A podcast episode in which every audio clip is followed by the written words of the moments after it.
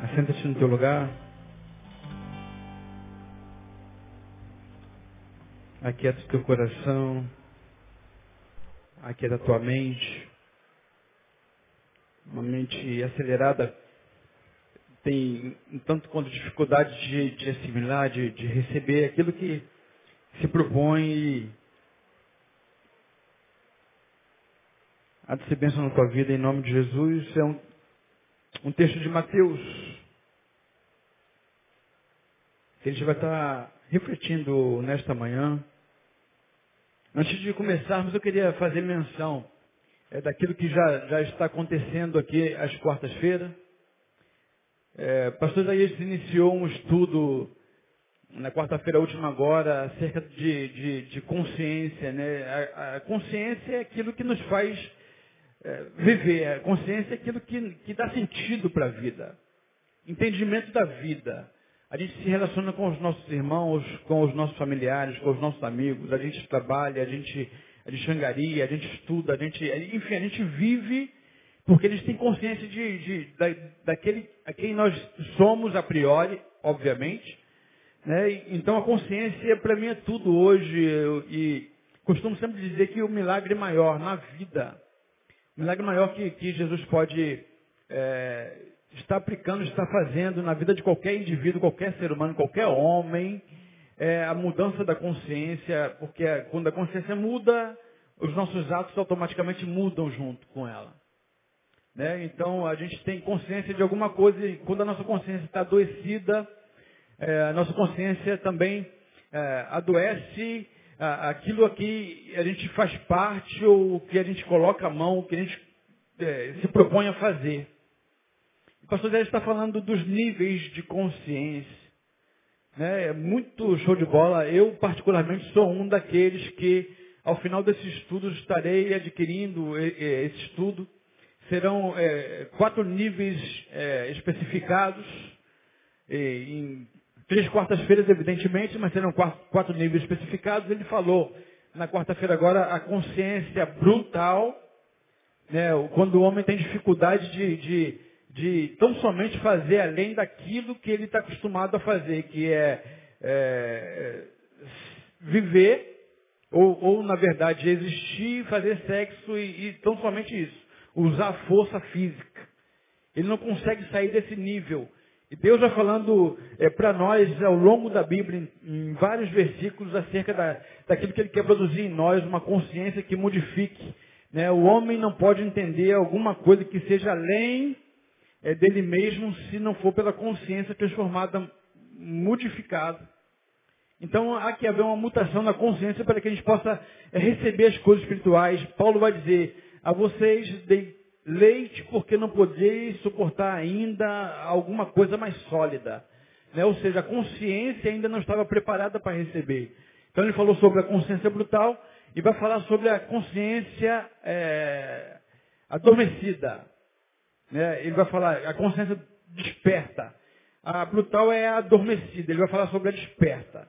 Né? É aquela que começou a evoluir, mas ainda continua adormecida está meio que, que lá, meio cá, né? Quando a gente acorda, a gente fica meio lá, meio cá, não sabe onde está ainda, é, onde estou, o que, que eu estou fazendo, e a gente vai né, até se achar, se encontrar. Então ele vai estar tá abordando acerca da consciência no nível desperta. Vale a pena você estar presente, você vai ser muitíssimo abençoado. É, irmãos, entenda uma coisa. É, eu aprendi isso há algum tempo, aprendi e ouvi falar.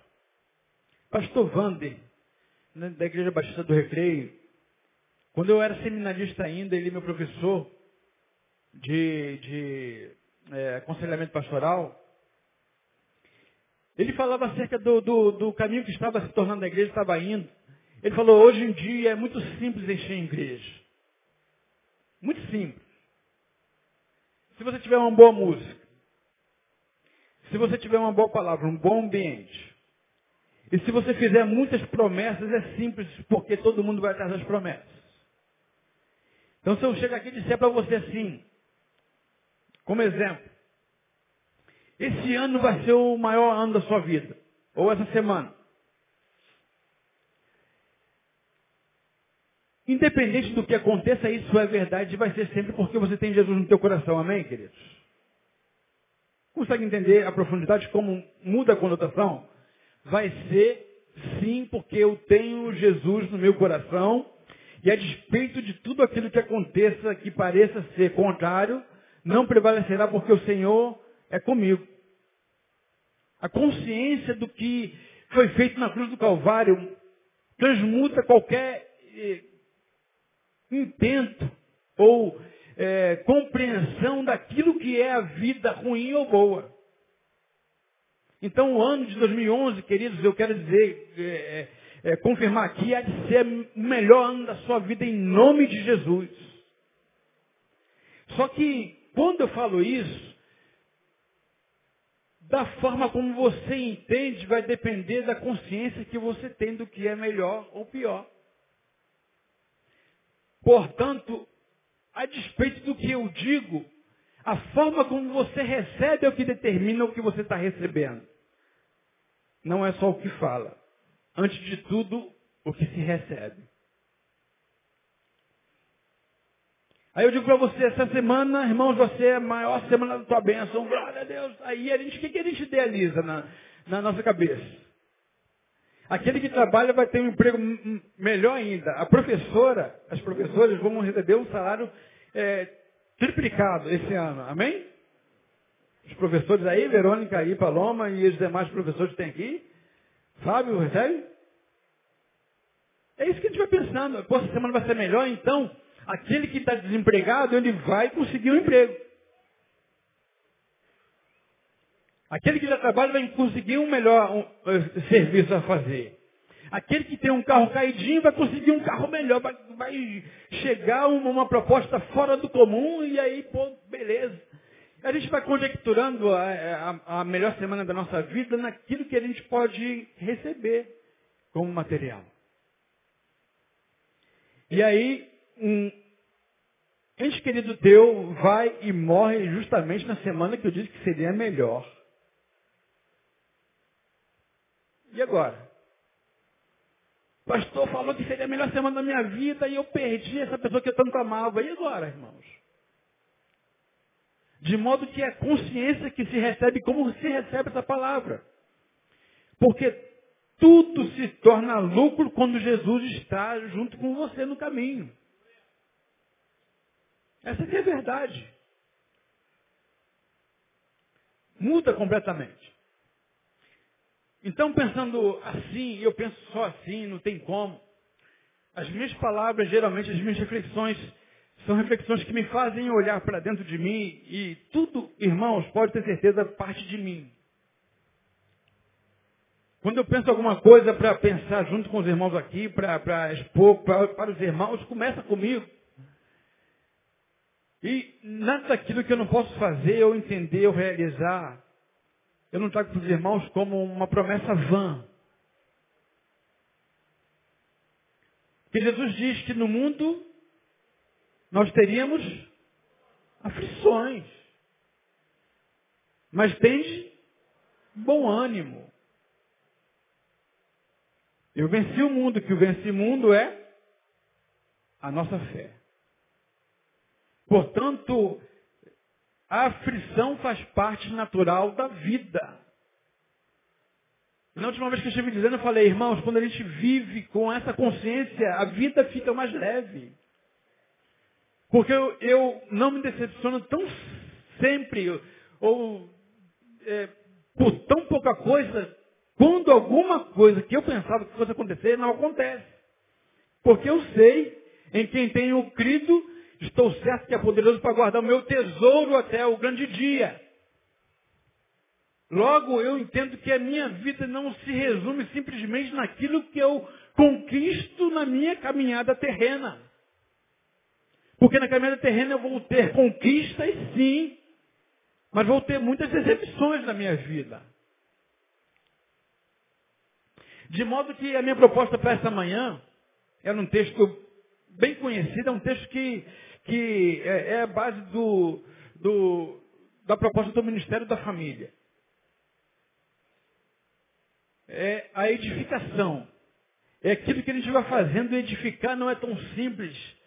Me faz lembrar é, de que Jesus, me veio agora à mente, não lembro especificamente onde se encontra, mas ele está com os discípulos, ele fala acerca daquilo que se propõe a fazer na vida, como edificação, e ninguém edifica sem antes pensar naquilo que vai ser gasto, naquilo que vai ser é, trabalhoso fazer, naquilo que se pensa em fazer em termos de tamanho, em termos de altura, de modo que é necessário que haja para a edificação de qualquer prédio, de qualquer monumento, de qualquer construção, é necessário que haja primeiro um planejamento para fazer isso. A gente percebe que é, o ano mal começou, irmãos. Foi assim no ano passado e é assim também nesse ano. Pudemos acompanhar no, nos, nos jornais afins Quantas famílias já foram ceifadas pela morte em função de não terem projetado suas construções em lugares firmes? E aí, no dia 31, como estou falando para os irmãos, a gente quem sabe entra com toda a empolgação, com toda a alegria, a gente vai ser, esse ano vai ser, esse ano vai ser no dia 6, especificamente 6 de janeiro, vem uma chuva arada eh, em cidades do Brasil e leva um monte de famílias, muitas pessoas que foram soterradas. Isso faz parte da vida. De modo que, quando eu proponho nós construirmos, é construirmos com equidade, com equilíbrio, com dignidade, com consciência, aquilo que faz parte da vida e a gente vai projetar enquanto essa vida tiver, enquanto aqui eu viver, eu vou fazer o melhor. Vou projetar sim. Vou trabalhar para que os meus projetos se concretizem, se cumpram. Mas os percalços acontecem. Mas mesmo que eles aconteçam, não vão roubar aquilo que eu tenho como mais precioso. Consegue entender isso, irmãos? Para falar de construção dessas que eu acabei de citar agora, eu poderia chamar o Arnaldo aqui e o Arnaldo daria uma aula para nós. Tá afim, Arnaldo? Está afim de dar uma aula agora para gente? Está afim? Tá, né? Então, aí a, a, gente tem as nossas construções do prédio e tal, e, e, tem que ter planejamento. Se não tiver planejamento, meu irmão, é embargado. Bate a prefeitura, embarga a obra, tem que ter engenheiro, porque precisa de um planejamento. E Jesus vai falar acerca de uma construção que tem que ser uma construção que, que, que seja permanente.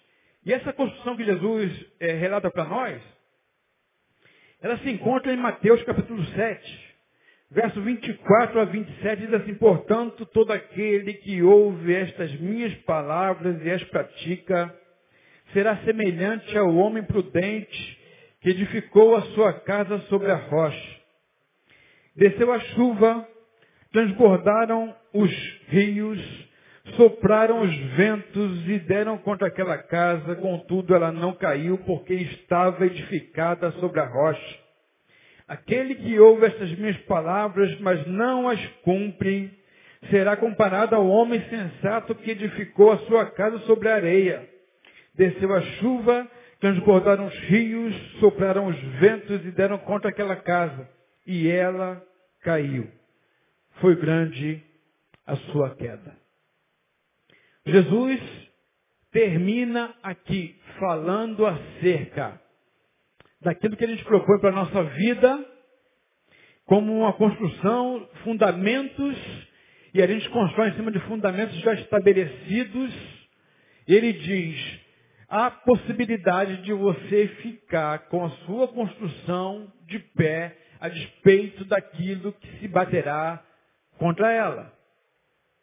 Mas há também possibilidades de você ruir, não permanecer de pé, de acordo com aquilo que sobrevirá contra a sua construção.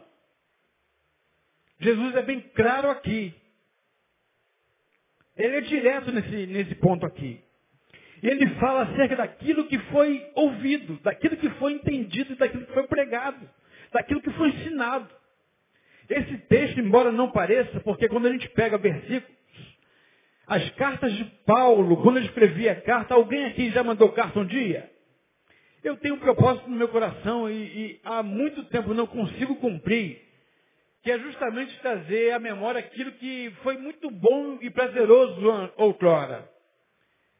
A gente já não manda mais carta hoje, gente. A gente não escreve carta para os nossos amigos.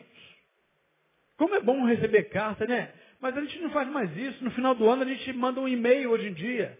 Né? Aquilo tudo já, já, já é, pronto. Né? Os bolos hoje em dia são muito gostosos. Né? A gente vai comer bolo na casa de alguém.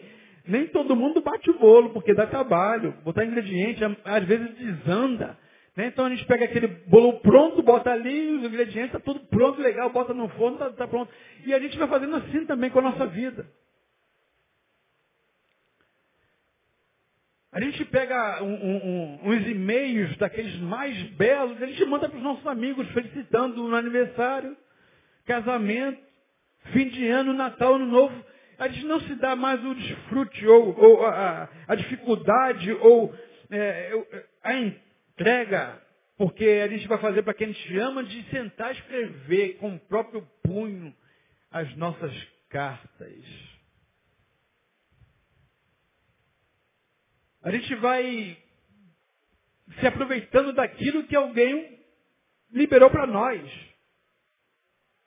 De modo que, quando Jesus fala disso aqui, irmãos, ele fala o seguinte, não adianta ninguém conseguirá viver em cima da construção do outro. Isso é muito sério, irmãos. Quando eu falo isso, é, me traz à memória um monte de situações que eu já vivi na minha vida. Primeiro, porque já preguei sobre isso também algumas vezes aqui. A gente tem que ter protótipo para a vida, tem que ter sim. Todavia, chega um momento que a própria vida cobra de nós a nossa postura. Portanto, João não pode viver como a Maria. E quando eu digo isso, eu falo acerca daquilo que a gente vai é, aproveitando do outro, que a gente acha maneiro. E a gente vai vivendo muitas vezes por jargões evangélicos. Só vitória, só vitória. Já, já ouviram isso aí, né? Só vitória. Tem, é, o Simar compartilhava comigo um, um, dia que ele emprestou um dinheiro para um camarada crente e ficou de dar para ele na, no, no mês seguinte. E passou um mês, dois meses, três meses, quatro meses, um ano, dois anos, três anos, e o cara nada, passava por ele, e aí, meu irmão, só vitória, irmão, só vitória. E o dinheiro nada. A devolução do dinheiro nada. Só vitória. Só... E a gente vai vivendo dessa forma porque a gente ouviu algum dia alguém falar que a vida do crente é só vitória. Jesus está sendo muito claro aqui, irmãos. De modo que é, é, talvez seja o momento mais difícil. Era lá para o final que eu ia falar sobre isso, mas vou começar logo agora. Seja o momento mais difícil a gente ver quem é a gente na vida. Porque desde o início da nossa vida é alguém dizendo para nós, mostrando para nós o que tem que ser dito, tem que ser falado, tem que ter feito. É ou não é? Até você, é, principalmente as meninas aí, né, as, que hoje são mulheres mães, mas até você conseguir dizer quem é você para a vida é difícil pra caramba. A, criança não escolhe a roupa que quer colocar. Não escolhe a roupa que vai ser comprada na loja. O tênis que, que o João Vitor usa, Márcio, é você e Érica que escolhe. Né? E, e, e, tem muitas pessoas que vão vivendo a vida dessa forma, até mesmo depois da fase adulta. Jesus está dizendo assim, é importante que aquele que ouve a minha palavra pratique e pratique para que a vida dele não rua. Consegue entender? Jesus, quando fala isso, ele está terminando o sermão. Aí tem capítulo para nós. Capítulo 5, 6 e 7. Não existe isso no original, irmão. Quando Paulo escrevia alguma carta, voltando à carta, carta aos romanos, carta aos coríntios, carta aos éfesos, carta aos gálatas, Paulo não escrevia, capítulo 1, ouve aí, lá vai, Tipom, versículo 1, 2, 3. Ele escrevia uma carta única. Divide-se para ficar mais fácil do entendimento. Então, esse verso de 24 a 27, esses versos que nós lemos, nos leva a entender que Jesus falava de um sermão. Jesus parou, sentou e olhando começou a falar acerca da vida. Jesus fala acerca da vida, das virtudes da vida, das dificuldades da vida, das dores da vida. Jesus fala isso e é, é o sermão do monte, irmãos. Que a gente pensa que é só 12 versículos, mas não. Ele dá continuidade. Quando Jesus ensina a orar, quando Jesus fala do, do, do, do juiz iníquo, do inoportuno, quando ele fala dessas questões todas ali, ele está falando um sermão único. Ele sempre ensina. Agora, quem cumpre o sermão do monte, não precisa temer o que há de vir sobre a vida o que há de vir sobre a terra. Quem cumpre o sermão do monte, esse sermão que eu acabei de dizer agora, irmão, leia em casa Mateus 5, 6 e 7. Se você ler, se você aplicar na sua vida, não precisa você temer o que diz Mateus 24, o princípio de dores. Porque quando a gente pensa no princípio de dores, na verdade a nossa cabeça vem as dívidas que nós temos da vida. Quando Jesus vai falar do princípio de dores lá, como por exemplo, é, que muitos no final dos tempos viriam como Cristo dizendo eu sou o Cristo e enganaria muitos, está acontecendo por aí já, irmãos. Princípio de dores. Quando você vai ler princípio de dores, por exemplo, Jesus vai falar, Jesus falando, não é nenhum filósofo, não é nenhum pregador outro, nenhum pastor, é Jesus ensinando lá em Mateus 24, ele vai falar, por exemplo, que nos finais dos tempos haveria guerras e seus rumores. Já vemos isso detidamente. No princípio de hoje, Jesus vai falar que haveria fomes, pestes e terremotos.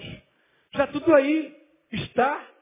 E essas coisas nos atemorizam, sabe por quê? Porque sempre a gente sabe, lá no fundinho da nossa alma, do nosso coração, que a nossa vida nos dias de hoje, no dia a dia, não tem sido uma vida pia que nos capacite a estar, estarmos tranquilos quanto a Mateus 24. E aí, quando a gente pensa no princípio das dores, quando a gente pensa nas profecias maias, quando a gente pensa nos terremotos que advirão, quando a gente pensa nas catástrofes que advirão, a gente entra em pavor, em pânico, sabe por quê? É o sentimento que há dívida nossa para a nossa existência. Não estou vivendo como deveria viver. Não sou um discípulo de Jesus como deveria ser. Não sou alguém que serve o próximo como deveria servir. Não sou alguém que faz na, é, no ministério, no reino de Deus, para a glória daquele que deve receber a glória. E tudo isso nos assombra, nos assusta, porque a gente sabe, no fundo, no fundo, por que é que a gente vem aqui. Para quem é que a gente vem aqui? Essa é a verdade. Então, quando pensa-se em princípio de dores, a gente pensa, estou em dívida. Não sou alguém que tenha crescido como deveria crescer na palavra de Deus, no conhecimento de Jesus. Portanto, se você não quer temer Mateus 24, princípio de dores, se você não quer temer é, profecia maia aí, até o dia 21 de dezembro você vai viver piamente, levemente, tranquilamente, porque você é um discípulo de Jesus e vive o Evangelho conforme deve ser vivido. Tranquilo, desta forma. Ah, meu irmão, mas se você não, não vive como, como discípulo, se você não aplica o Evangelho na sua vida, você vai viver atormentado até 21 de dezembro. E a sua tormenta só vai acabar se 21 de dezembro, de fato, a profecia não se cumprir. Até lá, oh, Deus tem misericórdia de nós, irmãos. Prática da palavra em nós. Jesus está falando sobre isso. Quem ouve a minha palavra e pratica a minha palavra. Jesus está falando aqui acerca de pelo menos dois grupos de pessoas, aqueles que estão reunidos no mesmo lugar, mas aqueles que ouvem, os dois grupos de pessoas ouviram o que Jesus tinha para ensinar. Jesus ensinou a palavra dele, pregou o, o, o sermão, só que existem pessoas que ouvem e não praticam. E pessoas que ouvem e praticam. A diferença se dá exatamente aí. Nesses dois tipos de pessoas. Agora, uma coisa interessante que Jesus fala aqui é que a tempestade vem para todos. Vem para todos que ouvem e os que não ouvem. O que Jesus não diz aqui, irmãos, é que ele diz o seguinte, a tempestade virá. O que ele não diz é quando a tempestade virá.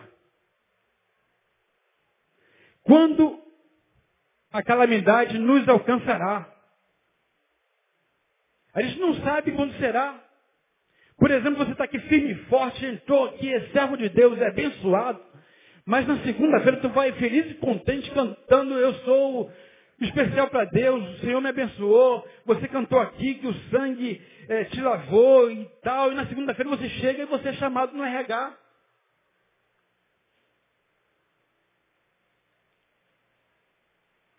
Sai feliz e contente aqui, daqui a pouco o teu carro encosta ali no outro, e você fica ali sem saber o que, fazer, porque sequer dinheiro você tem para consertar. Você vê, vem, vem para cá, vem para as reuniões, vai para um retiro de casais, que bênção, formidável, pastor, que legal, como foi bom estar lá, quero estar de novo, e aquela correria toda para estar novamente. Todavia, queridos, retiro de casais não salva casamento, ele ajuda num processo que responsabilidade é tua. Eu sou ministro da família para falar isso. De modo que a gente vai dando ferramentas para se viver a vida. Mas o transtorno que existe dentro da tua casa, meu irmão, não adianta você vir para a igreja, ouvir a palavra, cantar o Senhor, louvar o Senhor e dizer está tudo certo. Porque não está tudo certo. Você vai chegar na sua vida, no seu caminho, no seu caminhar, você vai encontrar percalços. E esse percalço nem sempre bate a porta dizendo, estou chegando, se prepare. Ele simplesmente acontece e tira a gente do eixo mesmo. Ele mexe com a gente, bagunça tudo. Percalço na vida, bagunça tudo. E é assim na sua vida porque também é na minha.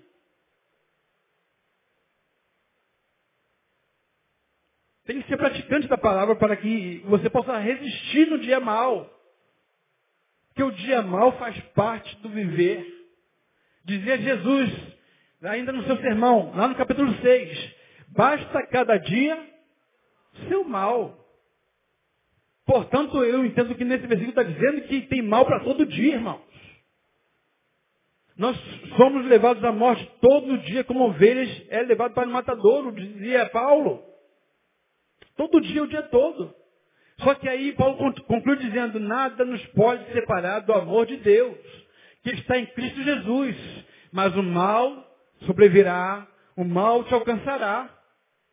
Não tem jeito, Jesus está dizendo, a tempestade vem, os ventos uivantes baterão sobre a tua casa, a chuva vai cair sobre a tua casa, você tem que estar atento.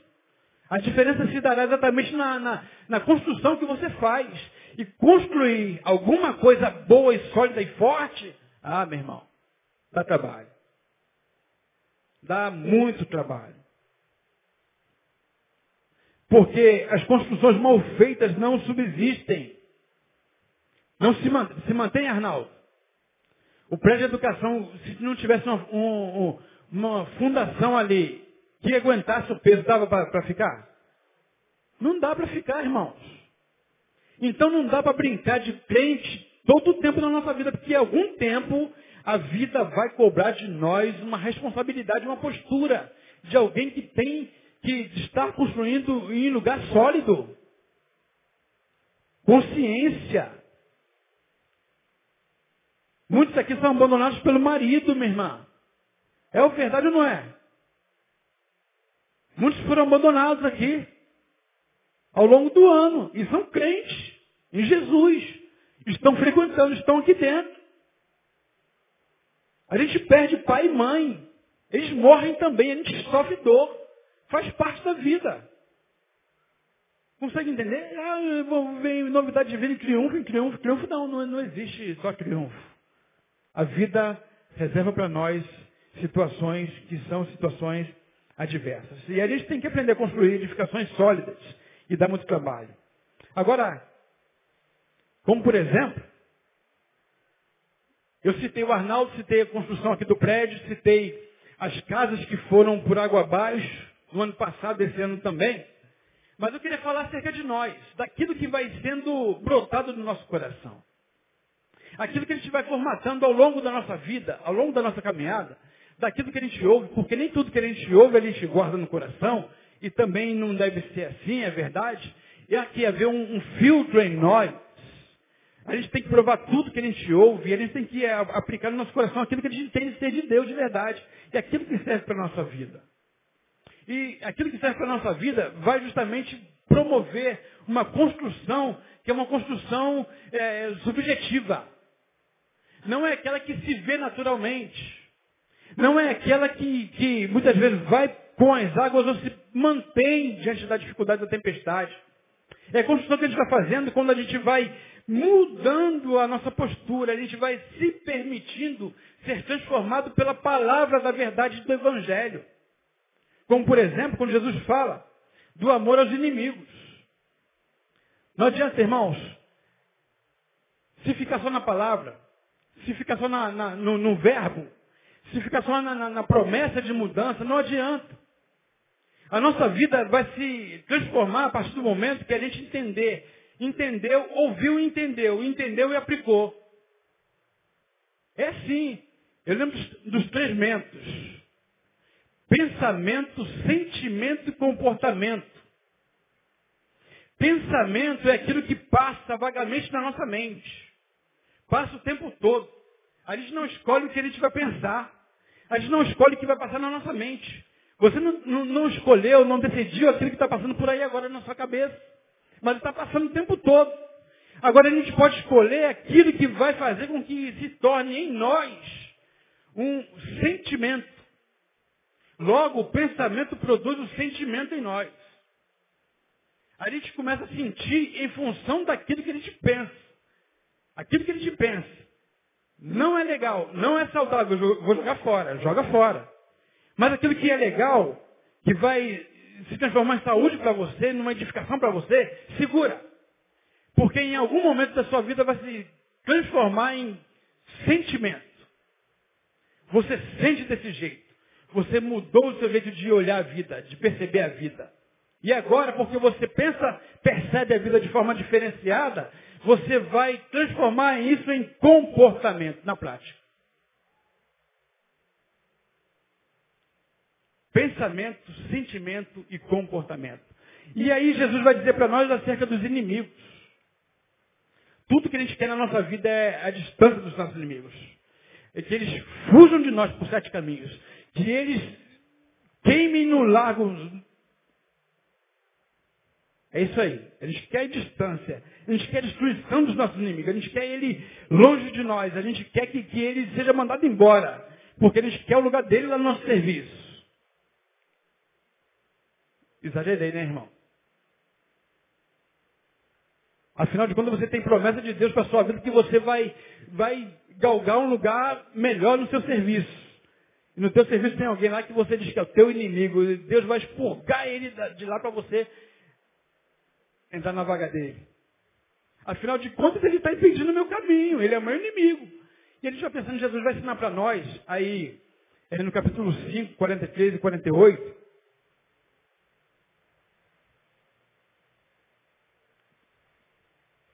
Ouviste que foi dito, amarás o teu próximo odiarás o teu inimigo. Isso era lei, irmão. Eu, porém, vos digo, amai a vossos inimigos e orai pelos que vos perseguem, para que sejais filhos do vosso Pai que está nos céus. Ele faz que o seu sol se levante sobre maus e bons. Envia chuva sobre justos e injustos. Se amardes os que vos amam, que recompensa tereis? Não fazeis os cobradores de impostos também o mesmo? E se saudardes somente os vossos irmãos, fazeis demais. Não fazem os gentios também assim? Sede vós, pois, perfeitos, como perfeito é o vosso Pai. Jesus está convidando a gente a dar um passo adiante. Jesus está dizendo o seguinte, é, comece a modificar o seu comportamento em detrimento daquele que você até hoje chamou de inimigo. Comece a olhar para ele com olhos de misericórdia. Comece a olhar para ele e ver que nele, quem sabe, talvez ele não saiba, mas ele é um ungido meu, um amado meu, e será encontrado e alcançado por tua vida. Mas nós, quando dizemos que ele é nosso inimigo, o que, que eles querem fazer dele, irmão? Picadinho. Botar num saco e jogar no rio, para que ele vá para bem longe e não nos encontre. Jesus está dizendo, aqueles que dizem ser meus discípulos têm que agir de forma diferente. Tem que olhar para eles com misericórdia. Tem que fazer com que é, sinta algo sobrenatural. E aí, irmão, eu estou dizendo sobrenatural porque não é um sentimento humano. Não é simples nem para vocês nem para mim viver dessa forma. Todavia eu tenho que aprender a me superar. Eu tenho que galgar um patamar acima, um degrau acima o tempo todo, todo o tempo.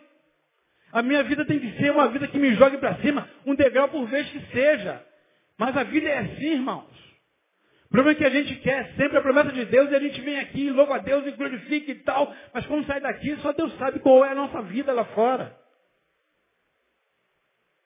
Jesus está falando, eu quero que vocês construam em vocês, dentro de vocês. Eu não estou falando só de templos que pode ser tocado, apalpado, possa ser, ser visitado. Não, não estou falando desses templos que são templos que, que vão, vão é, corruir, vão, vão desmoronar, que vão perecer. Eu estou falando de um templo que é muito maior. É o templo que ele habita. Deus não habita em templos feitos por mãos de homens. Deus habita no tempo chamado você.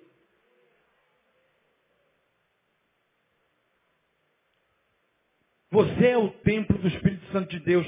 Portanto, que você possa permitir que Ele, que é o Rei, reine dentro desse templo. Seja adorado desse, dentro desse templo. E essa adoração se dará exatamente pela superação nossa.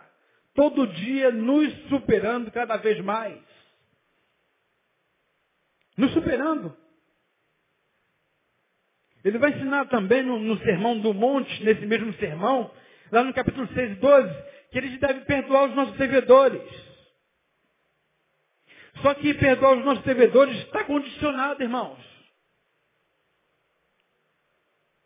Porque quando a gente pede perdão a Deus, a gente quer que o perdão dele seja sobre nós imediatamente, assim há de ser. Todavia, só seremos perdoados se nós fizermos da mesma forma. Temos que aprender a olhar para o outro com olhos de misericórdia. Não é simples não, irmãos. De repente aqui legal. Né? Hoje o Ricardo estava ministrando, dá a mão seu irmão aí, ministra sobre a vida dele, a gente faz isso toda quarta-feira, toda reunião a gente faz. E muitas vezes a gente faz como um, um mecanismo de, de, de é, litúrgico, só que isso, esse tocar é, é para desenvolver alguma coisa em você. Para desenvolver. Só que o que eles têm que entender é que esse desenvolvimento que eu estou falando agora é um desenvolvimento para me entender que quando eu olho para o meu irmão, eu tenho que entender que ele não é uma construção perfeita como eu também não sou. De modo que eu tenho que olhar para ele com olhos de misericórdia. Com olhos de, compaixão, com olhos de compaixão. E aí aqui a gente se abençoa mutuamente, aqui a gente ministra sobre a vida do outro. Quando chega dentro de casa, meu irmão, quando você pede alguma coisa e alguém não faz como você queria que fosse feito, só Jesus, hein? Sua esposa sabe como você é dentro de casa. Sua esposa sabe, seu esposo sabe. Seus filhos sabem qual tipo de pai que tem dentro de casa. Nós somos implacáveis com o outro, irmãos. Sabe por quê? Porque nossa visão em relação ao outro sempre se dá geralmente com que ele fosse aquele que vai atender nossa demanda expectativa. Ele existe para me servir. Aí o cara pensa que a mulher, é, ele esquece que é a esposa dele, é a disjutora dele, é companheira, é para estar ao lado. Mas ele massacra, ele pisa porque ele acha que é empregada. Parece ser simples, mas não é não, irmãos. No discurso é tranquilo. Mas viver isso dentro de casa anos a fio não é mole, não. Nós somos implacáveis com os nossos filhos. E exigimos dele tudo aquilo que ele nunca foi. Nunca fomos. A gente quer nota 10 dele. E aí, como foi na escola? Cadê suas notas? E pega aqui. Aí o cara, a, a menina tirou 9,7. Irmãos, com sinceridade, onde é que vai o nosso olho? Onde é que vai? Quando você pega uma prova, você olha para onde? Hã? Para? Para o erro, irmão. Para o erro. A nossa vida vai se dando exatamente dessa forma. A gente pega a prova da criança, a gente não, não passa batido nos, nos certos. Tá, tá, tá. Aí teu olho vai, vai. Onde foi que ela errou? Onde foi que ela errou, que ele errou? E aí, poxa, você arrebentou, filha, foi, foi show de bola. Mas, esse mais mata, irmãos. Esse mais mata quando seu marido sai para procurar emprego e volta com um jornal debaixo do braço. Sem sorriso no rosto, você diz para ele que ele é um incompetente. Isso mata, irmão. Quando você diz que a sua esposa não sabe cozinhar direito, ela é incompetente para trabalhar fora e vai ficar dentro de casa só servindo você e seu filho porque ela tem que lavar, passar e cozinhar, e você não abre mão dela dentro de casa, isso mata, irmão. Quando seu filho não passa no concurso público, que você vê os outros passando e você é, faz ele achar que ele é o pior de todos os seres humanos naquele momento, isso mata, irmão. Olhar o erro do outro é, e a gente olha mesmo porque a gente está acostumado. Sempre apontar o erro. A gente nunca olha para as virtudes do outro.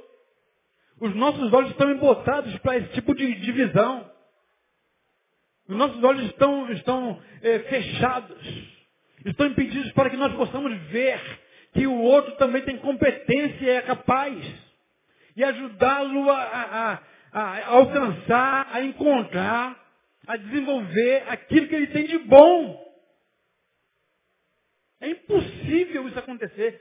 Fora do comum, a gente está assim, ó, vivendo assim, ó. Fora do comum. Jesus vai dizer, tem que perdoar os devedores, porque você não quer perdão? Então perdoa os seus devedores. Pisou na bola contigo, meu irmão, tem, tem misericórdia dele. Quantas vezes a gente pede, tem misericórdia, Senhor, de nós?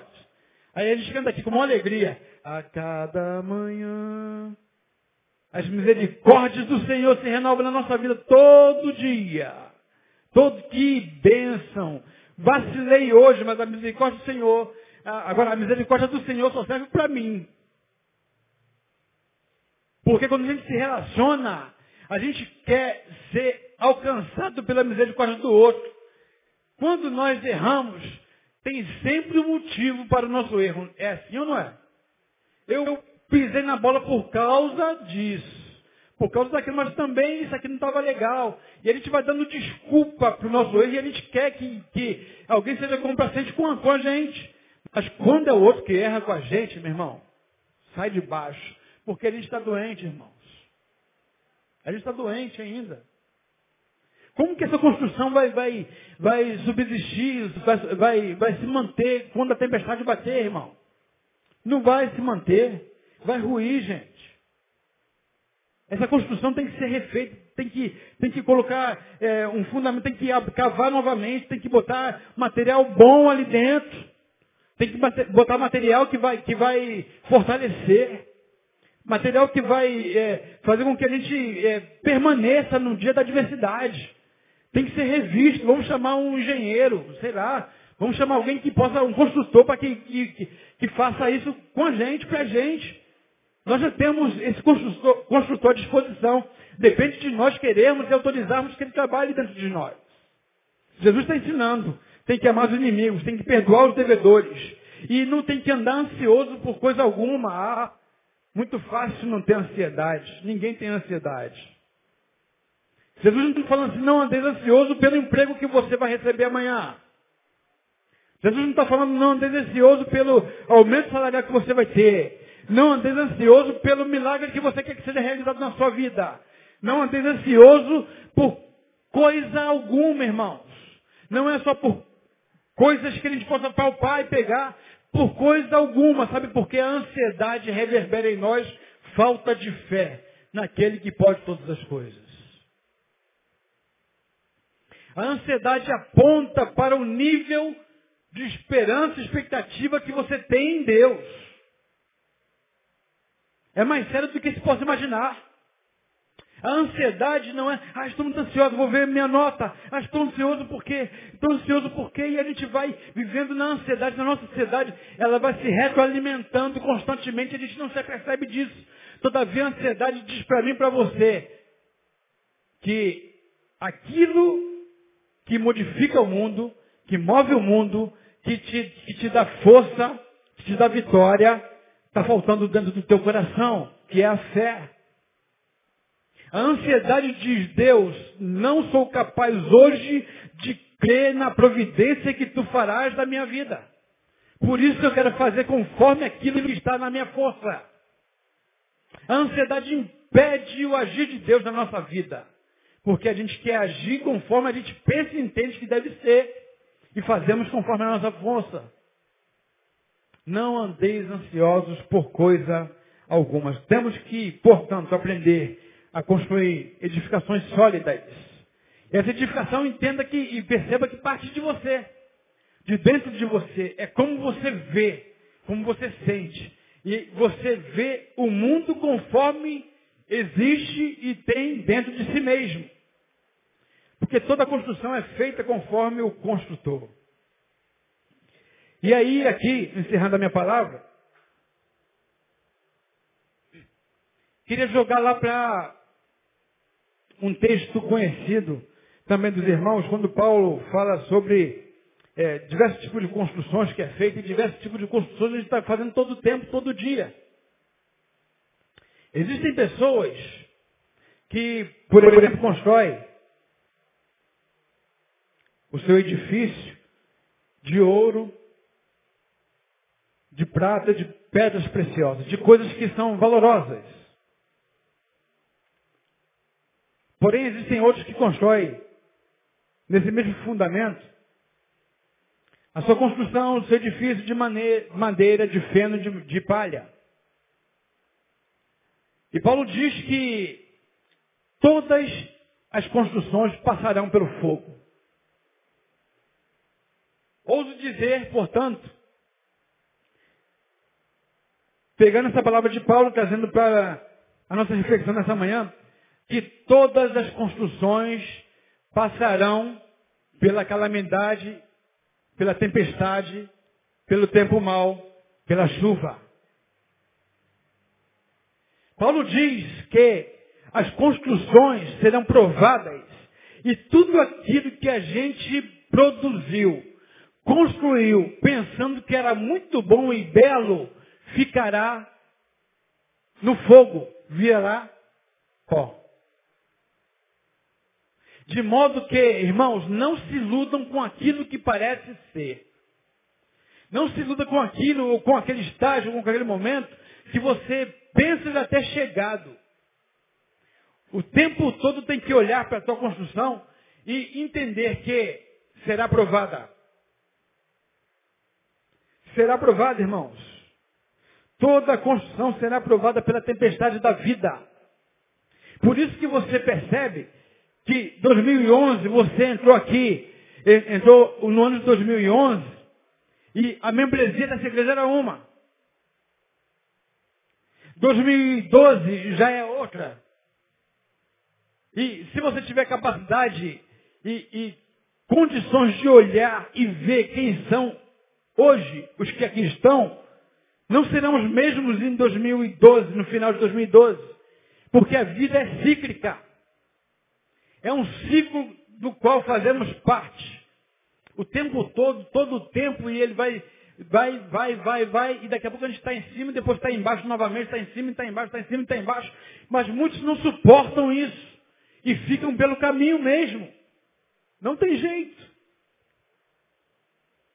Agora, ficar pelo caminho em função da construção é que é triste, queridos.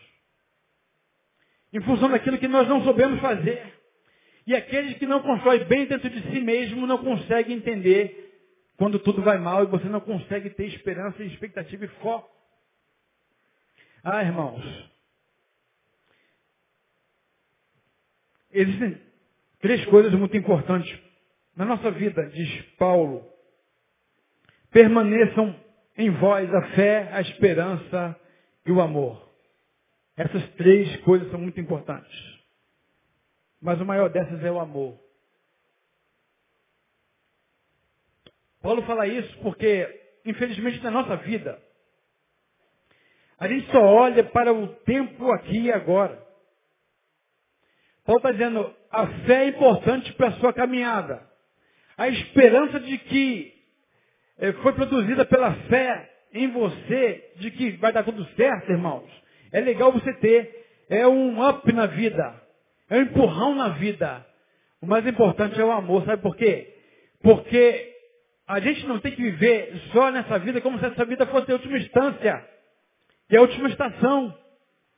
A gente tem que viver a nossa vida entendendo que a gente está produzindo para a eternidade, irmãos.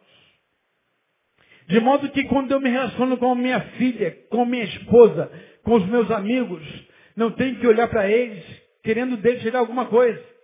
Não tenho que olhar para mim achando que eu sou o mais perfeito, porque não sou, meus olhos também estão botados em relação a mim mesmo. Eu tenho que olhar para eles, saber entendendo que alguma coisa tem que produzir mesmo que amanhã não esteja presente. Tem que fazer diferença na vida deles, porque amanhã posso não estar presente. Irmãos, ninguém sabe se voltará hoje à noite. Alguns, evidentemente, não voltarão porque vão ficar em casa, outros têm compromissos, outros compromissos. Né? Outros vão visitar a mãe. É muito natural, mas estou falando acerca da morte. E Cristo falava, se espera, em, se espera em mim, só nessa vida são os mais miseráveis de todos os homens. E aí por que o amor é o mais importante do que a fé e do que a esperança? Porque Lá do outro lado, irmãos, lá na eternidade, não necessitaremos de fé nem de esperança. O amor é eterno, porque Deus é amor. Deus é eterno, irmãos. O amor tem que ser uma marca registrada de mim, em mim e em você. De modo que ele seja a pedra mais preciosa que faça parte da tua construção. Deus te amou primeiro, por isso você o ama. Mas o seu amor só vai ser verdadeiro pra, com Deus se você conseguir fazer com que esse amor que você diz sentir dele possa ser reverberado na vida daqueles que te circundam. Que a tua construção possa resistir no dia mal, irmãos. E que no dia 21 de dezembro possamos estar aqui. Tomara que seja um domingo. Aquela expectativa fora do comum. E que eles possam estar aqui dizendo, valeu a pena esperar no Senhor, porque a despeito da calamidade, da tempestade, eu pude amar, uma vez amando, a minha construção se manteve na tempestade. Quantos querem uma construção sólida e verdadeira? Diga assim, eu quero, Senhor. Faz de mim uma construção verdadeira em nome de Jesus. Vamos ficar de pé, irmãos. Vamos para casa. Sim, Deus. Palavra de reflexão, onde a gente, antes de olhar para o outro, apontar para o outro, pensar no outro, assim como esses outdoors que estão por aí, que são iluminados, assim como o poste que muitas vezes não ilumina a si mesmo, mas ilumina o caminho dos outros, Pai, nós não queremos ser dessa forma. Nós queremos, antes de olhar para o outro, olhar para nós mesmos. Ter coragem de olhar para nós. De ver os caminhos que nós percorremos. De ver tanto mal dentro de nós, tanta falta de misericórdia, muitas vezes, Deus. Que parece ser tão natural nesses dias, afinal de contas, são tantos anos vivendo juntos. E por causa desse tempo juntos, nós não conseguimos mais olhar para o outro como alguém que precisa ser amado e perdoado. Ajuda-nos, ó Deus, a superarmos a nós mesmos nesse propósito. Sim, Pai, nós queremos que a nossa construção não seja uma construção de madeira, de palha, de feno, construções mentirosas, falhas e fracas. Mas nós queremos, ó Deus, em nome de Jesus, nessa manhã, declarar que Tu és o fundamento da nossa vida. Tu és a nossa força, a nossa esperança, ó Deus. Tu és aquele que há de fluir em nós o teu sentimento. Sim, Pai, o, tu és o fundamento que Paulo diz, todavia, a construção depende de cada um que constrói em cima do fundamento. Nós queremos ter o teu sentimento, Pai. Sentimento de olhar e ter misericórdia. Pai, que um degrau a mais que nós subimos no dia de hoje, que possamos nele ver todas as instâncias da vida, as alegrias e as tristezas, as conquistas e as perdas, as frustrações e vitórias, porque a vida se dá dessa forma. Todavia, ninguém pode nos tirar da tua presença, Senhor. Ninguém pode nos afastar de ti. Nenhuma dor, nenhuma perda, nenhuma tempestade, nenhuma chuva. Aqueles que já viveram uma tempestade no início desse ano, Pai, tem misericórdia dele, levanta-o em nome de Jesus. Aquele que estão vivendo a tempestade, Senhor, ser tua força dele nesse momento em nome de Jesus. Aqueles que viverão a tempestade daqui por diante, Pai, que tu possas fortalecê-lo nesse momento, para que ele entenda que a tua força é aquele que vai fazê-lo permanecer de pé. Por isso, Pai, nós te pedimos, ser conosco, despeça-nos em paz para as nossas casas. Faça isso em nome de Jesus. Aquele que é digno de toda honra, toda glória, louvor e adoração. Aquele que todo joelho é de se dobrar no céu, na terra e debaixo da terra. A Ele, pois, seja para todos sempre o nosso aplauso nesse momento. Façamos em nome de Jesus. Amém. amém.